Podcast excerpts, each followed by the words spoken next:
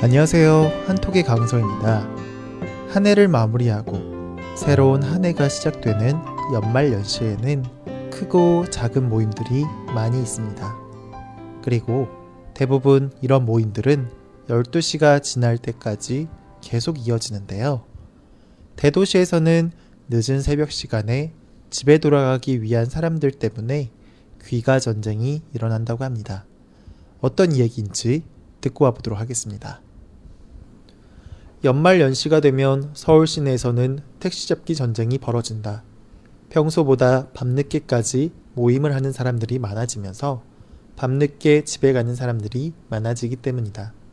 이 때문에 서울시는 택시 잡기 전쟁이 일어나는 곳에 올빼미 버스를 늘리기로 했다. 네.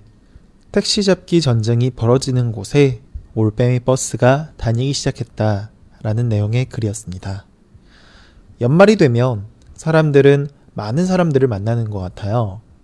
한 해를 마무리하기 전에 주변 사람들과도 만나고 평소에 만나지 못했던 사람들도 오랜만에 만나서 이야기하고는 하죠. 이렇게 크고 작은 모임들을 가지면서 연말이 되면 평소보다 음식점이나 술집은 평소보다 더 시끌시끌해집니다. 특히 이때에는 평소보다 술을 많이 먹는 경우도 많은데요. 아예 술을 마실 생각으로 평소에 운전을 하고 다니던 사람들도 이때에는 아예 차를 집에다가 두고 나오는 사람들도 많이 있어요. 아무튼 사람들과 이야기를 나누다 보면 어느새 밤이 늦어지게 되는데요.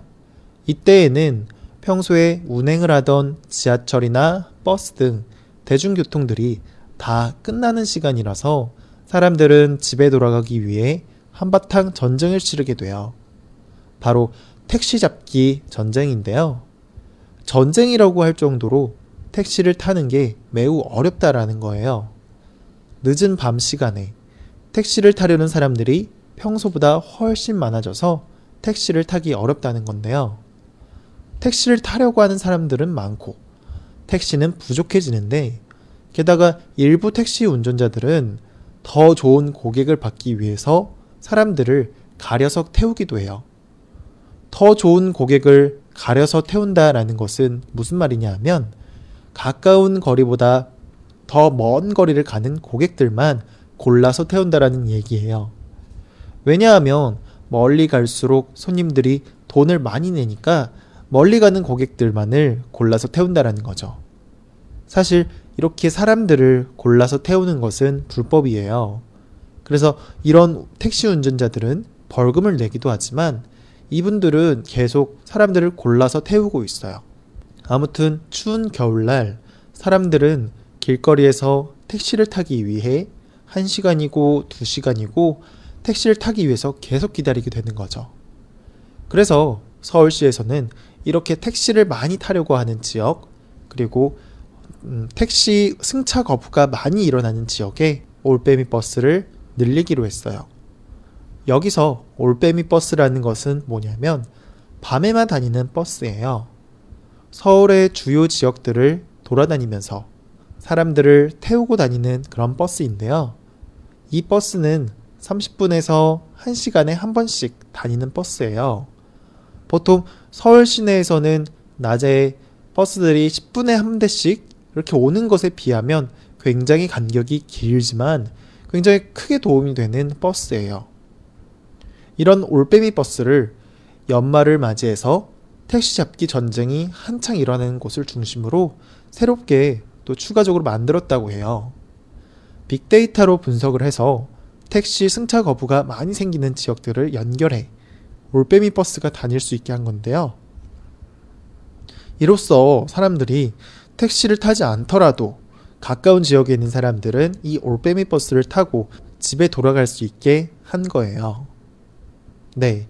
오늘 내용은 택시의 승차 거부로 인해 올빼미 버스가 생겨났고 사람들이 밤늦은 추운 날에 안전하게 집에 갈 수 있도록 도와주고 있다 라는 그런 이야기였습니다. 네. 오늘 내용도 잘 이해가 됐나요? 역시 복습도 해봐야겠죠?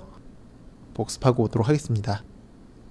연말 연시가 되면 서울 시내에서는 택시 잡기 전쟁이 벌어진다. 평소보다 밤늦게까지 모임을 하는 사람들이 많아지면서 밤늦게 집에 가는 사람들이 많아지기 때문이다. 이 때문에 서울시는 택시 잡기 전쟁이 일어나는 곳에 올빼미 버스를 늘리기로 했다. 네.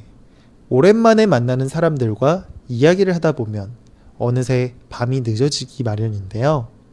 사실 올빼미 버스가 없을 적에는 최대한 12시 전에 버스나 지하철이 끝나기 전에 집에 가려다 보니까 어, 사람들과 더 이야기하고 싶은데 더 하지 못해서 너무 아쉬웠던 그런 부분들이 많았어요. 그런데 올빼미 버스가 생기면서 넉넉히 사람들과 이야기를 나눌 수 있게 돼서 좋아진 것 같아요. 하지만 그래도 다음날을 위해선 일찍 집에 가야 되겠죠? 네. 오늘은 여기까지 하도록 하겠습니다. 저는 또 다음 시간에 다른 주제로 찾아뵙도록 하겠습니다.